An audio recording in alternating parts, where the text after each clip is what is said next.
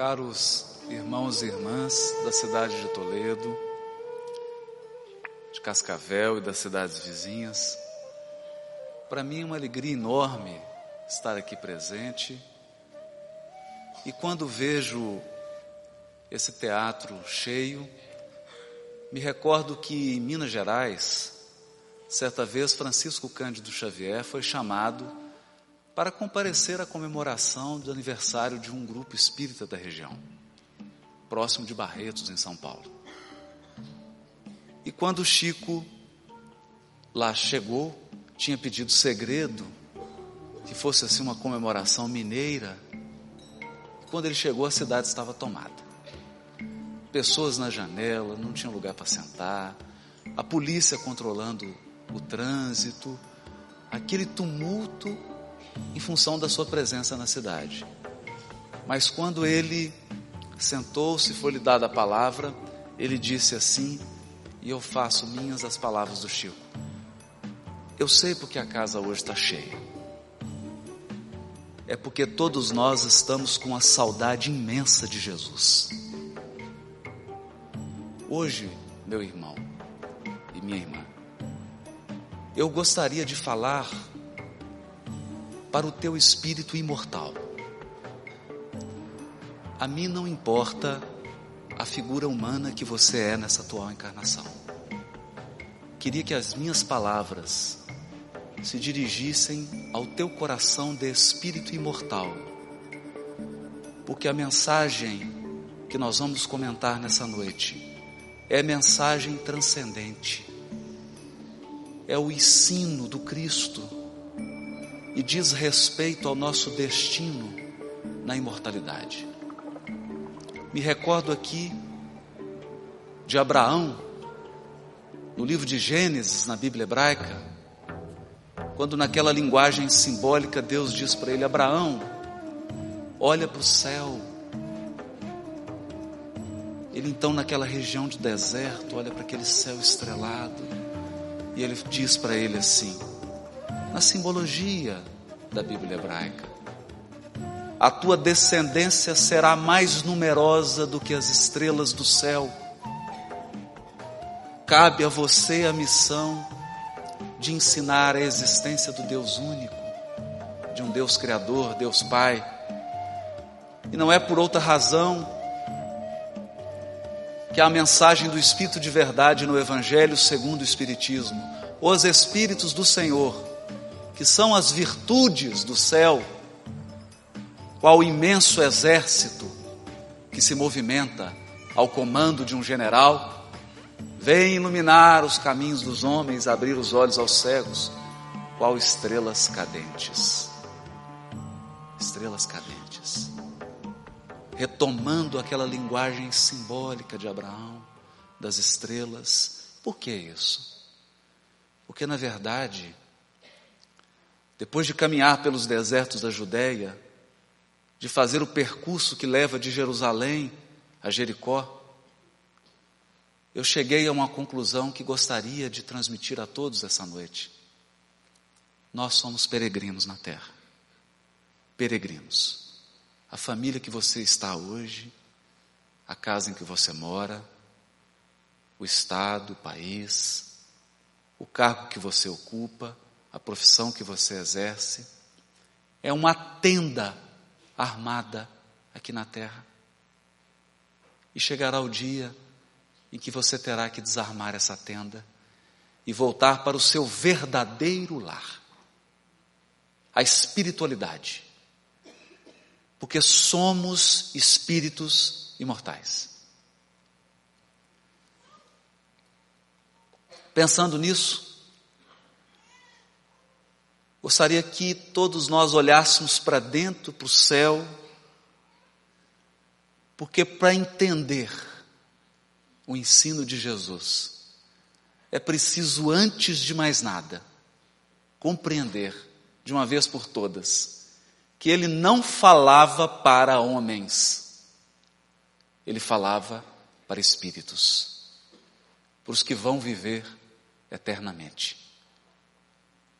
Quando Públio Lentulus, senador de Romano, se encontra com ele, ele diz assim para o senador: soa nesse instante um, uma hora importante para a tua vida de espírito imortal.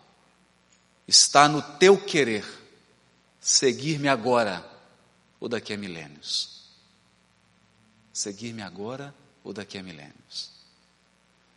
Muito tempo se passou até que Emmanuel pudesse contar essa história no livro há dois mil anos. Pensando nisso, nós aprendemos com a doutrina espírita a ter esse olhar cósmico para a vida, inicialmente para Deus, aprendendo na questão número um que Deus é a inteligência suprema, a causa primeira de todas as coisas. Na questão 13, que para estar acima de todas as coisas, Deus não pode achar sujeito a nenhuma vicissitude, nem sofrer nenhuma das imperfeições que a imaginação possa conceber. Ao tratar do espírito, diz a questão 23, o princípio inteligente do universo.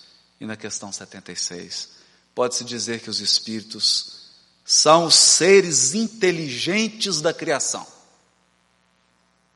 Povoam o universo fora do mundo material. Os cientistas estimam que há no universo material conhecido mais de 200 bilhões de galáxias. 200 bilhões de galáxias. É quando Deus diz para Abraão: Você é capaz de contar as estrelas? 200 bilhões de galáxias. Só na nossa, que é uma delas, a Via Láctea há mais de 100 bilhões de sóis. O nosso é um deles. E a Terra é um planeta que circula. De modo que o evangelho ensinado por Jesus é um evangelho cósmico. É um código de moral universal. Sem esse olhar universal, o evangelho não consegue fazer morada em nós. Todos os espíritos passam pela fieira do mal para chegar ao bem? Não, pela fieira do mal, mas por aquela da ignorância. Somos criados simples e ignorantes. Simples e ignorantes. E ao falar da matéria, a questão 22 diz que os espíritos esclarecem, mas a, a matéria existe em estados que vos são desconhecidos estados que vos são desconhecidos. Muito além da nossa capacidade perceptiva. E finaliza dizendo, no capítulo 14, item 2, como princípio elementar do universo, o fluido cósmico assume dois estados distintos, o de eterização ou imponderabilidade, que se pode considerar o estado normal primitivo, e de materialização ou de ponderabilidade que nós poderíamos repetir com Jesus. Há muitas moradas na casa do meu Pai. Mas seguramente, nenhum de nós tem domicílio aqui. Nenhum de nós. Para falar do Evangelho, nós gostaríamos de lembrar de uma passagem do livro Renúncia, em que Alcione diz assim: o Evangelho é um vasto caminho ascensional. Vasto caminho ascensional, cujo fim não atingiremos legitimamente sem o conhecimento e a aplicação de todos os detalhes. Por quê? Porque Jesus é aquele irmão mais velho, muito à frente na evolução, muito à frente na compreensão de Deus, que sabe que todos nós, cada um de nós aqui, encarnados e desencarnados, fazemos a nossa jornada de volta a Deus. Porque se você serenar o seu coração, você vai perceber uma saudade imensa do Pai. Uma saudade divina de Deus. E não há nada nesse mundo que vai descedentar essa sede. A sede das nossas origens. Das nossas origens. De Deus. Do amor infinito que flui dele para todas as criaturas no universo infinito. É dessa saudade que Jesus veio falar.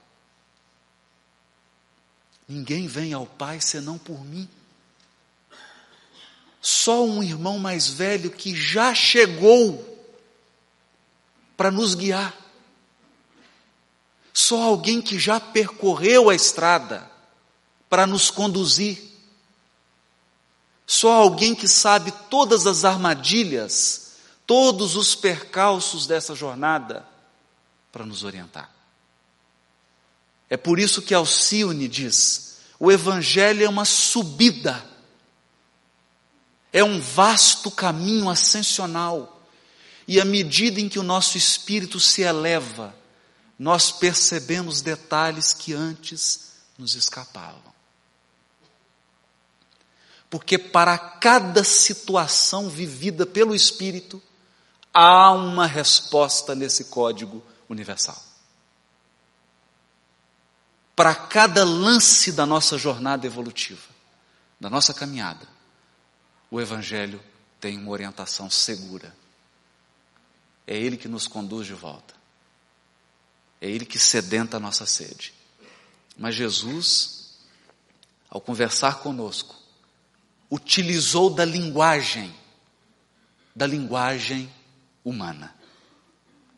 Aquilo que era espiritual por excelência. Aquilo que era linguagem falada de coração para coração. Coração para coração. Precisou ser reduzido nos estritos limites da limitada linguagem humana, que é definida pelos estudiosos como uma habilidade. Habilidade que só os seres humanos têm habilidade social de se comunicar. Isso é que é a linguagem. Portanto, quando você abrir o Evangelho para se encontrar com Jesus, saiba que há um filtro. Saiba que essa água cristalina está num vaso de barro. Esse vaso de barro é a linguagem. Cuidado Cuidado, para que você não fique preso ao vaso e morra de sede, segurando esse cântaro cheio que é o Evangelho. Muitos já fizeram isso.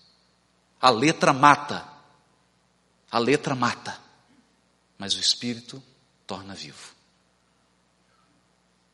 É com o Espírito que o Evangelho deve ser lido.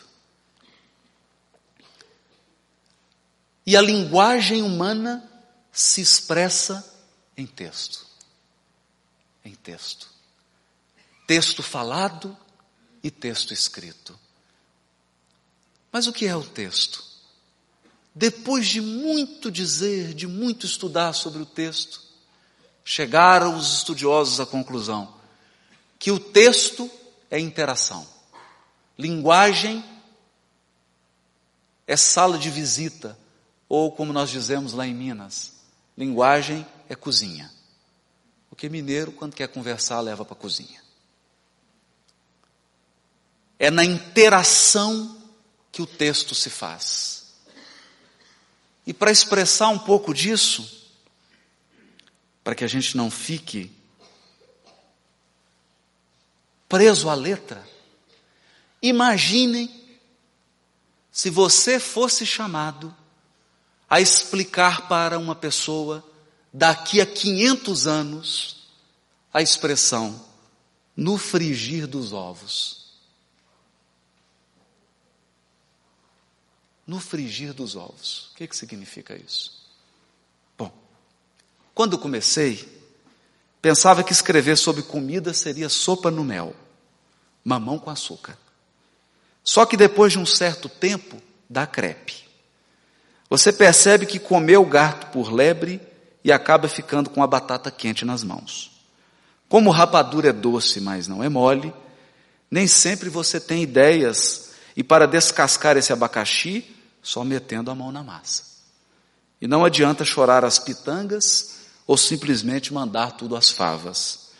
Já que é pelo estômago que se conquista o leitor, o negócio é ir comendo mingau pelas beiradas, cozinhando em banho-maria, porque é de grão em grão que a galinha enche o papo. Já pensou? Alguém lendo isso daqui 500 anos? Terá dificuldade. Terá dificuldade porque o texto é difícil? Não. Não. O problema não é o texto. Se você estiver andando pelas ruas de Toledo e encontrar uma placa escrita silêncio, o que significa?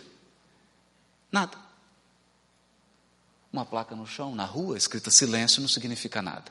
Mas se você pegar essa placa e colocar no corredor de um hospital, ela passa a significar alguma coisa. Por quê? Porque mudou o contexto. E se a sua esposa vier reclamar com você e você erguer essa placa para ela, eu não aconselho fazer essa mudança de contexto. Isso pode dar problema e você acabar parando numa vara de família o contexto.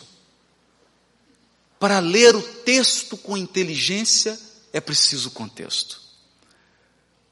Por isso que os estudiosos definem o contexto e por isso Jesus diz para o doutor da lei em Lucas capítulo 10, 26, o que está escrito na lei? Quando ele pergunta isso, ele está indagando, qual é o texto? Mas quando ele pergunta, como lês? Ele está dizendo para o doutor da lei, como que você vai contextualizar isso? O que que você vai trazer para enriquecer a interpretação? Isso é contexto. Contexto, na verdade, é um conjunto de conhecimentos que o escritor pressupõe que você tem para ler o texto. Pressupõe que você tem. Mas será que você tem mesmo? Será que hoje, dois mil anos distantes de Jesus, falando, aqui na terra, em outra língua, em outra cultura, será que nós temos o contexto à disposição para extrair a essência do ensino dele? É preciso estar atento a isso. Porque o contexto é aquilo que você tem que oferecer ao texto. O texto é o que o escritor te deu de presente. O contexto é o presente que você dá para o escritor. Me recordo de uma entrevista com Carlos Drummond de Andrade, em que a repórter imatura perguntava para ele: qual que é a interpretação dessa sua poesia? E ele dizia assim na entrevista: Quando eu componho uma poesia, é como se desse de presente a alguém uma rosa. Ela não mais me pertence. É preciso que a pessoa. O Evangelho é um presente de Jesus. Um presente de Jesus. E à medida que nós vamos crescendo em espiritualidade, em amor, e em sabedoria. A nossa visão do Evangelho e de Jesus se amplia. E nós vamos entendendo detalhes da sua lição grandiosa, à medida que o nosso espírito se afina com o dele. E é esse o convite que nós fazemos essa noite. De forma bem mineira. Vocês querem subir essa ladeira comigo? Ladeira de Minas. Querem? Então vamos. Primeira coisa. Primeiro detalhe. Gênero literário. O que nós chamamos de Bíblia é, na verdade, uma coletânea de livros, livros diferentes. Ali tem poesia, ali tem crônica, ali tem conto, ali tem parábola. Ali tem relatório de rei, contando quando ele subiu ao poder, quem que o assessorava. Tem de tudo. Para entender isso, é preciso estar sensível aos gêneros literários. Gênero literário é o quê? Você não escreve uma carta comercial num e-mail para um amigo. Quando você redige um e-mail, você adapta o que quer dizer a um formato. Quando você dirige uma carta ou um ofício, você adapta o formato ao que você quer dizer. Exatamente no Novo Testamento, nós temos uma riqueza de gêneros literários. Gêneros literários. Que não se confundem com o tipo de texto. Tipo de texto é outra coisa. Você pode ter um texto narrativo, uma narração, uma história, um texto descritivo, uma exposição, um texto injuntivo, você quer provocar algo em alguém, um texto argumentativo. Isso são tipos de texto. Gênero é outra coisa. Gênero é a forma. É a forma. É a veste. É a roupa. E para dar um exemplo disso, no Evangelho de João, capítulo 4. Jesus encontra com a mulher samaritana. Que encontro! Ele saía de Jerusalém para Samaria. O que era mais fácil? Ele descer a montanha, pegar o vale do Jordão e caminhar num lugar, num oásis. Porque o Vale do Jordão é verde, é fresco. Mas ele resolve passar pelo caminho mais difícil pelo deserto. Era necessário passar por Samaria, diz o texto. Quando ele chega em Samaria, tem sede. Jesus tem sede. E encontra uma mulher que vinha ao poço buscar água. Ele então fala para ela: Dá-me de beber. Ela fala: O que você está pensando? Primeiro, você é homem conversando com uma mulher. Um homem só podia conversar, uma mulher só podia conversar com seu pai ou com seu marido na rua. Jamais com outro homem. Jesus conversa com ela. Ela fica assustada. E mais ainda, porque na história do povo hebreu, eles eram formados por 12 estados, 12 tribos. Minas Gerais, Paraná, Rio Grande do Sul. Só que teve uma divisão. As dez tribos do norte se separaram das duas tribos do sul. Formaram dois países separados. Um com dois estados, capital Jerusalém, outro com dez estados, capital Samaria. E os samaritanos eram inimigos dos de Jerusalém. E ela fala: E você, sendo um judeu, pede água para mim?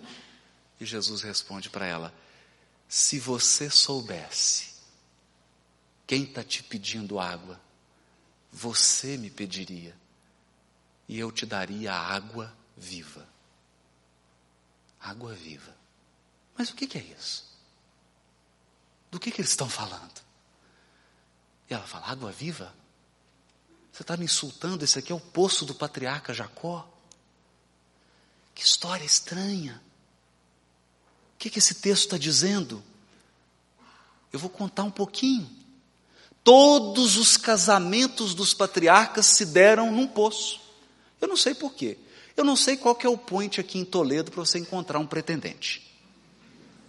Lá em Belo Horizonte, nos shoppings. Então você vai, vai com a roupa, tem a roupa adequada, tem a posição que você fica, tem o que você fala, tem o que você não pode falar. Mas na época dos patriarcas, os encontros eram feitos no poço. Então Abraão chegava no poço, a mulher estava pegando água, e falava, deixa eu pegar para você. Cavalheiro, pegava água, dava para ela, dava para as ovelhas, papo vai, papo vem. Ela voltava para cá, papai, encontrei, moço educado. Pegou água, deu para mim, deu para as ovelhas. Traz esse moço para cá. O moço era apresentado à família e ele se casava. Esse é o formato. Depois você abre o livro de Gênesis, capítulo 24. Esse é o formato. O homem chega no poço primeiro, assim como Jesus chegou primeiro. A mulher chega para tirar água, assim como a mulher samaritana chegou. Os dois conversam. Ele tira a água do poço, ou ela tira a água do poço e oferece. Ela volta para casa e conta sobre o encontro. Ele é convidado para ir à casa dela e os dois se casam. Foi assim com Isaac, capítulo 24. Com Abraão, desculpa. E sua esposa. E foi assim com Jacó, capítulo 29 de Gênesis. Esse estudo depois vai ser disponibilizado no site da Federação do Paraná, para a gente poder interagir e conversar. E a estrutura do capítulo 4 de João, o encontro de Jesus com a mulher samaritana, é a mesma. Por que, que é a mesma? Porque isso aqui é um padrão literário, é uma forma. Quando João foi escrever isso, ele pegou uma forma na Bíblia hebraica e utilizou para escrever essa história. Mas que história é essa? Jesus com uma mulher samaritana? É porque no profeta Oséias está dito, capítulo 4, que Jerusalém e Samaria são as duas esposas de Deus. Olha que curioso isso. E que elas abandonaram Deus, mas Ele, que ama muito as suas esposas, quer atraí-las de volta para o seu coração. Quer que elas componham uma só família. O que, que é isso? Sabe qual que é o símbolo da máxima união do ser humano com Deus na Bíblia hebraica? O casamento. O casamento. Por quê? Porque era a relação mais íntima. É onde tem mais intimidade. E Deus quer intimidade. Você é filho dele. Filho. Ele quer entrar em você e você entrar nele. Ele quer compartilhar. Intimidade extrema, absoluta. Esse é o símbolo. E a profecia dizia que o Messias iria unir Samaria e Jerusalém unificando de novo Israel. Mas por quê? Por que isso? Estevão dirá no livro Paulo Estevão, no discurso no Sinédrio, ele vai dizer para Paulo: Um dia compreenderás que para Deus, Israel é a humanidade inteira. É desejo da providência divina que todos os homens da terra se unam, todos os seres humanos, se deem as mãos para construir um mundo do bem o mundo de regeneração que bate, que bate às nossas portas. União, integração, união divina. E ele então conversa com a mulher samaritana, que tivera cinco maridos. Por que marido? Samaria também teve cinco colonizadores, cada povo com um deus. Deuses são chamados de maridos na Bíblia hebraica. A Samaria teve cinco povos que a colonizaram, portanto, cinco cultos, cinco deuses diferentes. Aquela mulher também tivera cinco maridos. Não é coincidência. Ela tinha um marido atual. Samaria também tinha um marido atual. Um judaísmo deturpado. Uma crença em Deus misturada com violência, com ódio. Jesus era o sétimo marido. Ele vinha propor para ela um casamento. Não com ele, com Deus. Para quê? Porque o dia que a alma humana se une a Deus, ela mata a sede. Ela mata a sede. Vocês querem ver uma coisa? Desde ontem que eu não janto. E vou jantar hoje. E amanhã eu terei fome. E vou jantar de novo. e terei fome. E vou comer de novo e terei fome, e terei fome, e terei fome. Porque as necessidades materiais nunca nos saciam. Você pode beber água hoje e amanhã você terá sede. Você pode comprar uma roupa hoje e amanhã você vai comprar outra. Você pode comprar um carro hoje e amanhã você terá que comprar outro. Você tem uma casa hoje amanhã você quer outra. E há quantos milênios, meus irmãos? Há quantos milênios o teu espírito imortal está tentando matar a sede com bens materiais?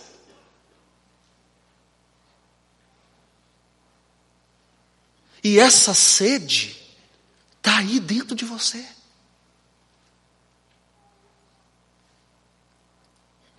É Jesus dizendo: se você beber da água viva que eu tenho para te oferecer, nunca mais você terá sede. Por quê? Porque a água viva é o amor espiritual. Amor, alimento das almas.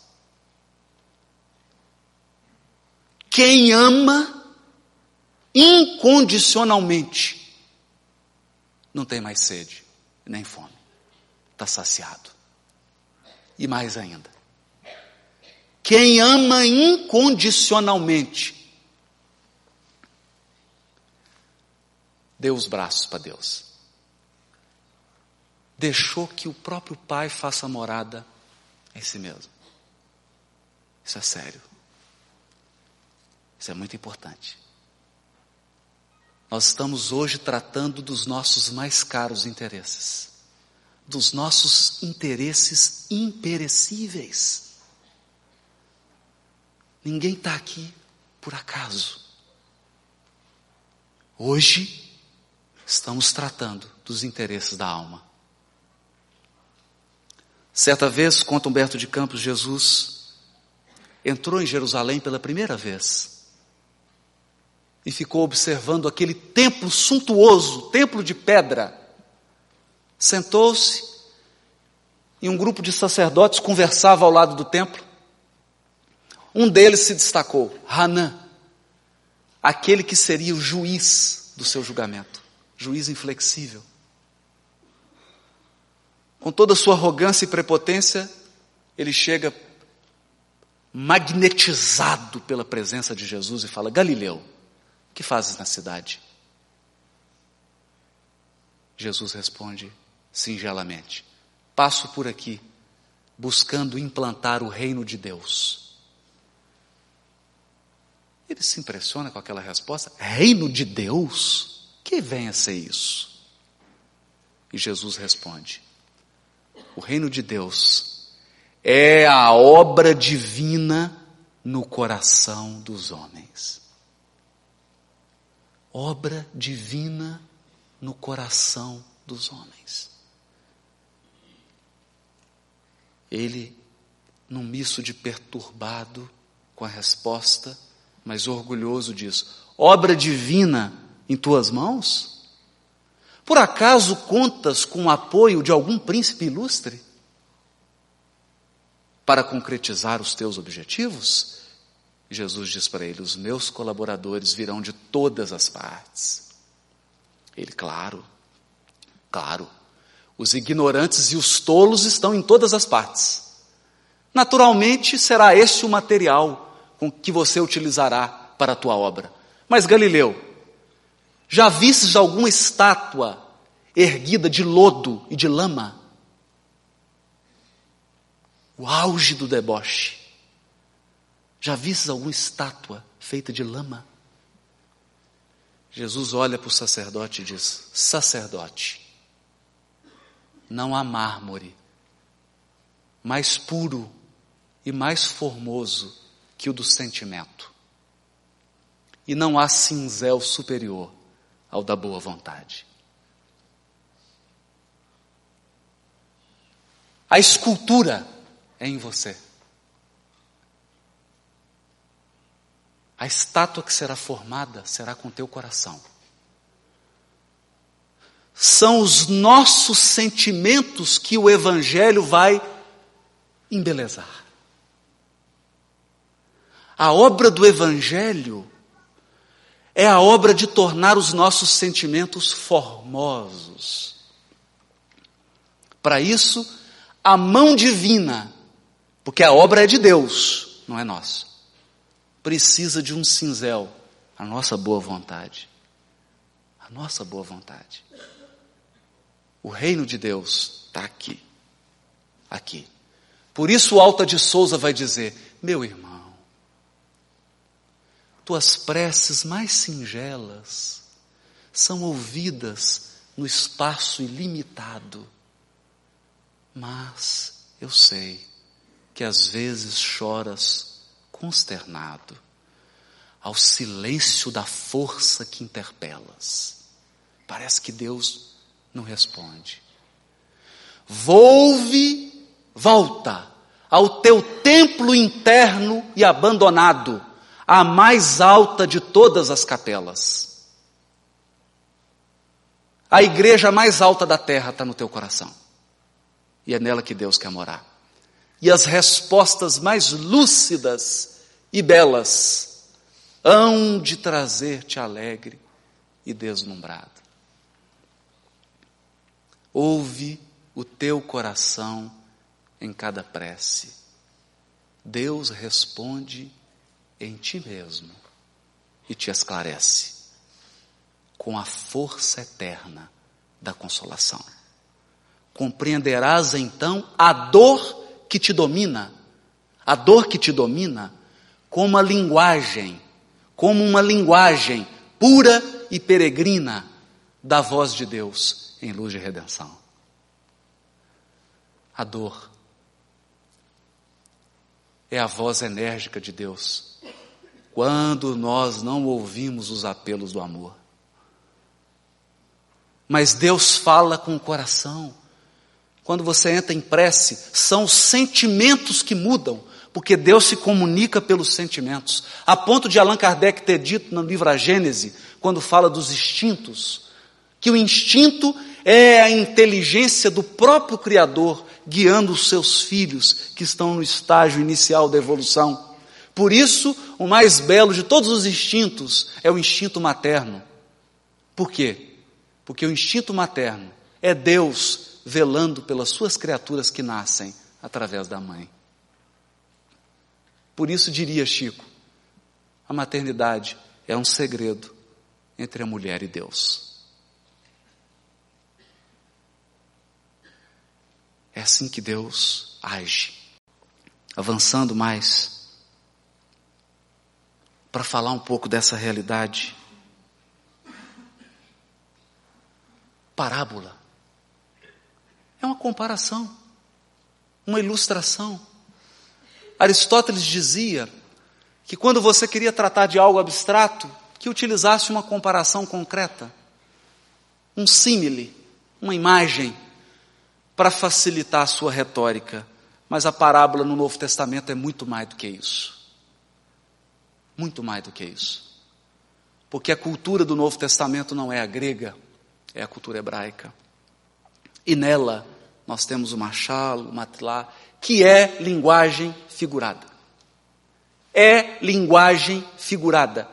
Isso quer dizer o seguinte: que Jesus, quando quer falar alguma coisa, diz assim: Vós sois o sal da terra.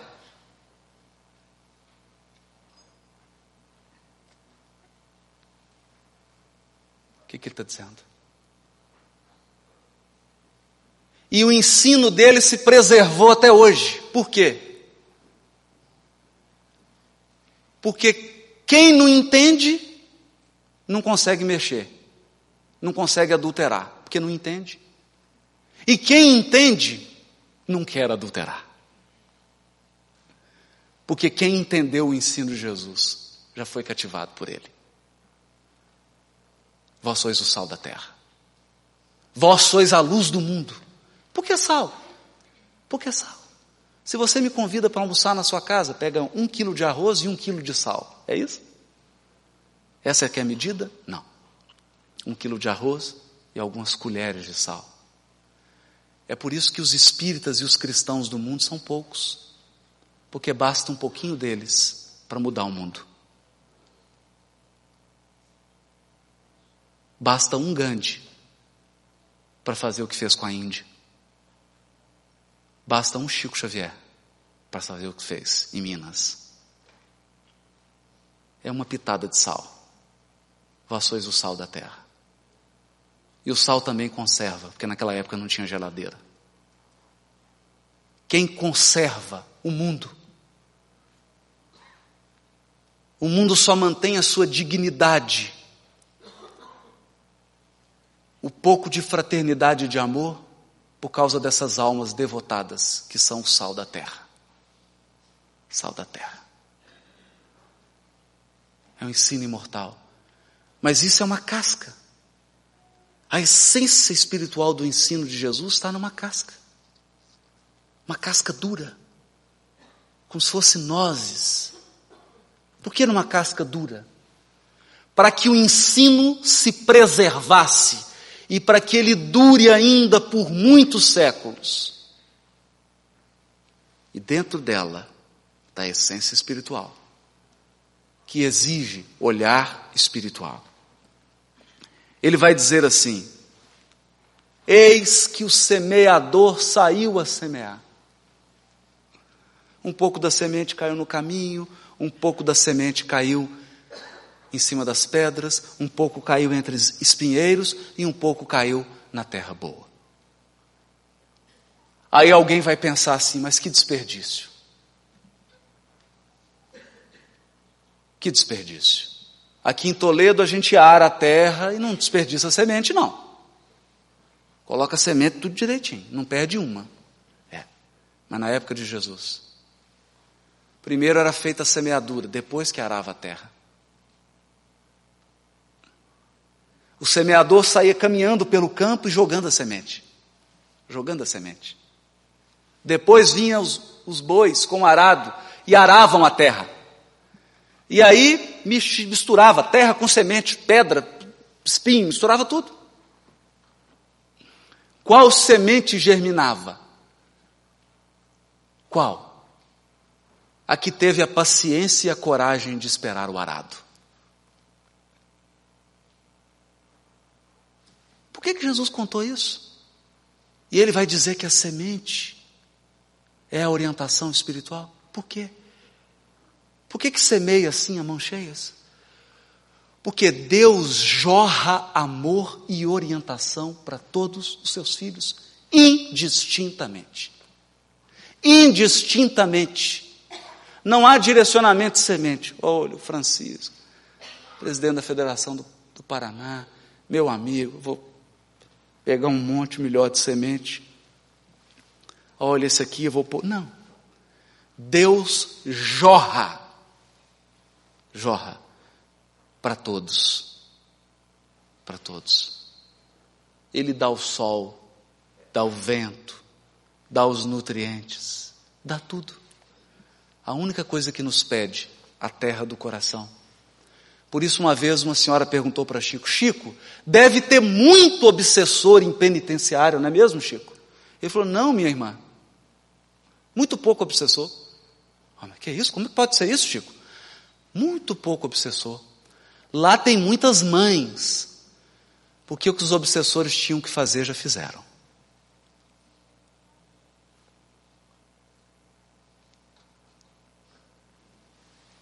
Jorrando.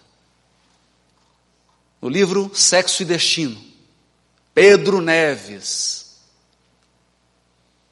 vai visitar o seu genro, transtornado, porque o genro estava traindo a filha. Ele, no mundo espiritual, fica revoltado, transtornado. E ele entra numa, numa boate. E ele fica tão nervoso que ele começa a socar o genro. Surge então do meio da boate uma senhora. E ela fala para ele: Que é isso, meu filho? Se acalme. Imagine o espírito luminoso de uma senhora dentro de uma boate, ajudando aquelas criaturas que estavam numa faixa desequilibrada. Então Deus não deixa de semear nunca, em lugar nenhum. Ele está sempre semeando, ele está sempre orientando, sempre orientando. O reino dos céus é semelhante a um homem que semeia boa semente no seu campo. Deus só semeia o bem. E o que é o bem? O bem é sempre o bem de todos. E invariavelmente o mal é o bem só para mim. O bem só para mim é o mal. O bem de todos é o bem verdadeiro. Semeadura divina. O reino dos céus é semelhante a um grão de mostarda. Um grão de mostarda. Porque os sentimentos nobres começam pequenos. Ninguém vai perdoar como um anjo de uma hora para outra. Mas você pode desculpar uma pequena ofensa. Isso você já pode. Isso você já pode. Isso nós podemos. O Chico dizia assim: Eu tenho a sensação que rastejo. Todo mundo ficou assim. Mas rastejo para frente. Porque o que tem de gente rastejando para trás, não tem problema nenhum devagar, mas vai para frente. Gradativamente. Porque consistência nem sempre é intensidade.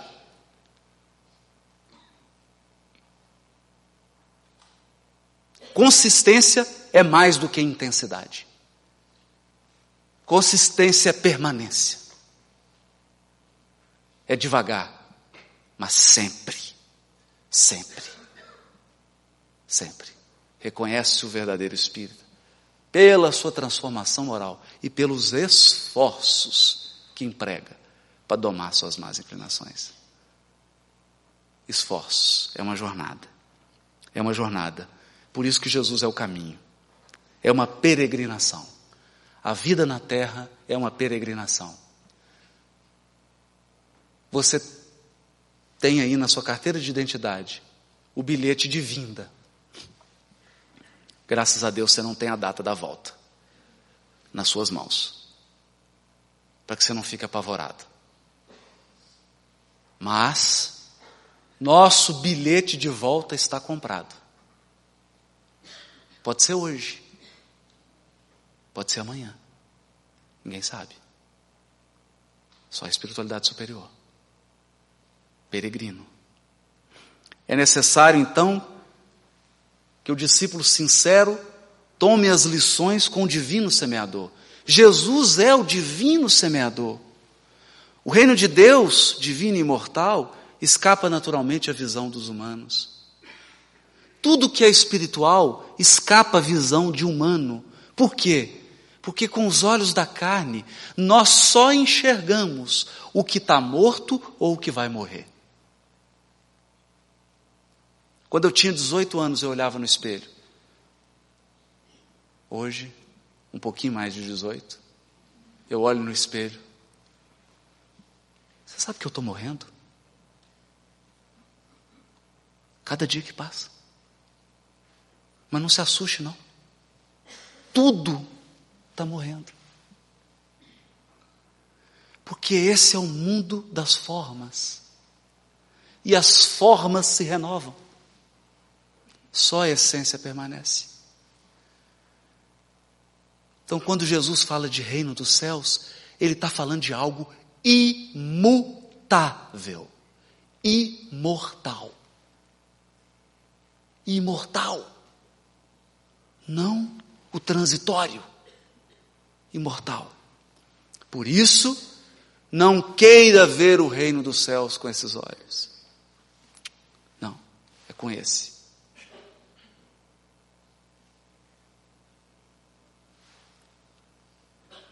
Descobrindo gradativamente o reino do Senhor em nós mesmos ante a espiritualidade maior. O reino está dentro. Está dentro. O reino divino se manifestará mais rapidamente onde estivermos, diz Emmanuel no livro Fonte Viva. O dia em que o reino divino se instalar no nosso coração, aonde você for será céu. Às vezes alguém, alguém me pergunta assim, Por que, que Jesus diz para o ladrão? Hoje, ele quase diz para o ladrão assim: agora estarás comigo no paraíso. E as pessoas imaginam, primeiro que é uma palavra engraçada, paraíso. O que Jesus está dizendo? Que vai levar ele para algum lugar? Celeste? Para uma colônia espiritual? Não. Não. O paraíso é a presença de Jesus. O céu é estar ao lado de alguém que ama. Porque quem ama é o céu na terra. Quem ama atrai, tem uma força de gravidade, atrai. E todos nós estamos sedentos de paz, de esperança, de coragem, de fé, de confiança, de bondade. Bondade. Bondade. E quando você encontra um coração que vive o Evangelho, você pisou no paraíso. Percebe? Qual que é a imagem? Quando Moisés sobe no Sinai. Quando ele sobe no Sinai, na palavra simbólica da Bíblia hebraica. Deus diz para ele: tira a sandália, porque você pisou em terra sagrada. Por quê? Porque Deus estava lá. Na linguagem simbólica, claro. Isso é imagem, né?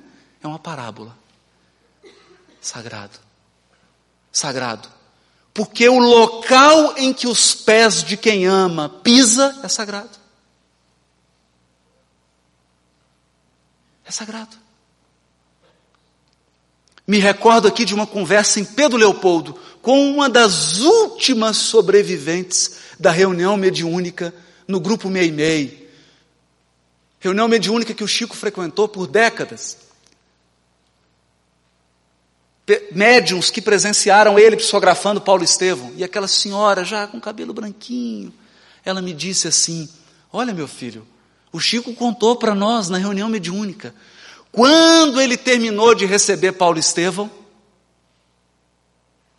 durante todo o tempo que ele psicografou, todas as noites, só tinha um sapo do lado de fora. Que coisa engraçada isso. Algum sapo na porta olhando. Não é à toa porque ele é sapo, né? É um sapo. Mas, quando ele terminou, visitou o ambiente. Paulo, Estevão, Abigail, Ananias, Barnabé, Lucas, a maioria dos personagens do livro. O Chico foi tomado por uma comoção, diz ele uma comoção tão forte que a única coisa que ele conseguiu foi se ajoelhar. Se ajoelhar. E a única coisa que ele conseguiu fazer, depois que esses imortais se foram, foi beijar o chão, onde cada um pisou. Porque onde pisa o pé de alguém que ama, a terra vira paraíso. É isso que Emmanuel está dizendo. O reino do céu está aonde um coração que tem o reino do céu está. É isso. Saber, seremos admitidos ao aprendizado do Evangelho cultivando o reino de Deus que começa na vida íntima. Começa na vida íntima.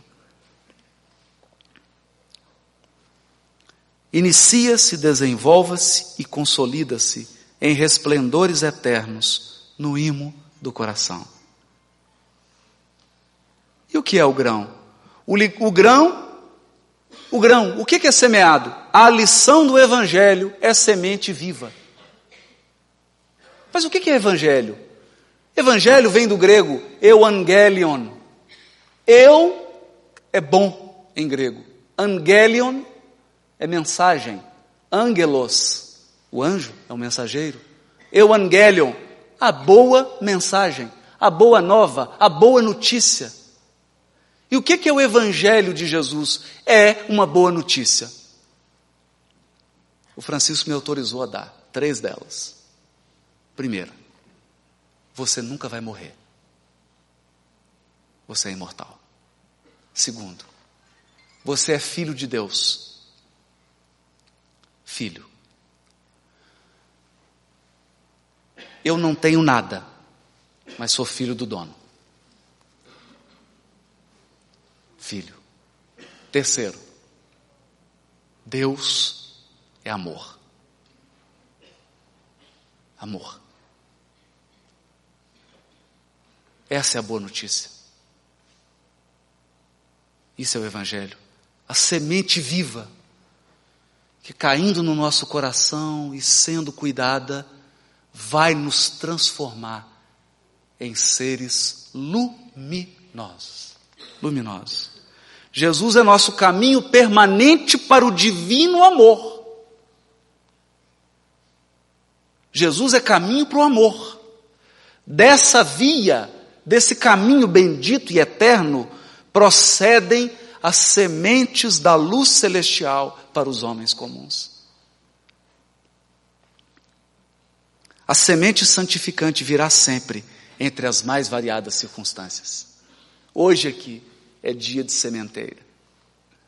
No meu coração, no coração de todos nós. E quanta coisa precisou acontecer para você estar aqui hoje. Quanta coisa. Quanta coisa que fugiu do, do seu controle, do meu controle, mas nós estamos aqui. E a terra está sendo semeada. A centelha divina, essa semente, aparece nos acontecimentos vulgares do dia. Um livro, uma particularidade insignificante do trabalho, na prestimosa observação de um amigo. Deus está sempre falando, está sempre semeando. É um amigo que te dá um conselho, é alguém que fala assim: não compra isso, não faz isso, não vai para cá é um livro que você lê, é uma mensagem que você abre. A sementeira está sempre nos procurando. Sempre, sempre. Se o coração está receptivo, alguma coisa vai acontecer.